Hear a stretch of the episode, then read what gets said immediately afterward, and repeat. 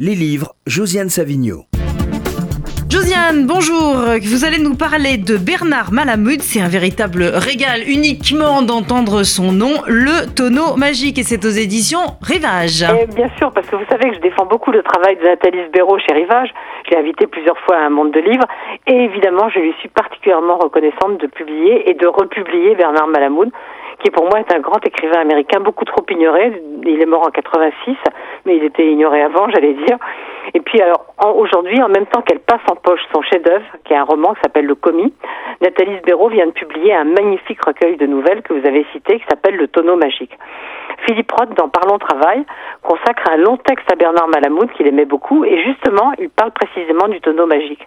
Il dit Le tonneau magique comporte quatre ou cinq des meilleures nouvelles américaines que j'ai jamais lues et lirai jamais, et d'autres encore. Alors pourquoi? Parce qu'en fait, dans ces 13 nouvelles, on retrouve tous les personnages très touchants de l'univers de Malamud. C'est souvent des hommes, et des hommes qui sont accablés par le destin, ou torturés par la culpabilité, ou les deux à la fois. Alors, je prends quelques exemples. Léo Finkel, c'est le héros du tonneau magique, qui est la nouvelle qui donne son titre au recueil. Alors, Léo Finkel va devenir rabbin, or il veut se marier. Il sait pas comment faire. Il fait appel à un marieur. Alors il rencontre une certaine Lily, ça se passe pas très bien, et en réfléchissant, il s'aperçoit qu'au fond, il n'a jamais aimé personne sauf ses parents alors que ça va être dur de trouver la femme de sa vie. Alors il y a aussi Milka que j'aime bien, et le pauvre, il a brûlé le manuscrit auquel il tenait tant. On se demande bien pourquoi. Et alors il y a Schneider aussi. Alors Schneider va à Rome parce que c'est la ville de ses rêves, et patatras, je cite Malamud, il est déçu de se trouver si insatisfait dans la cité de ses rêves.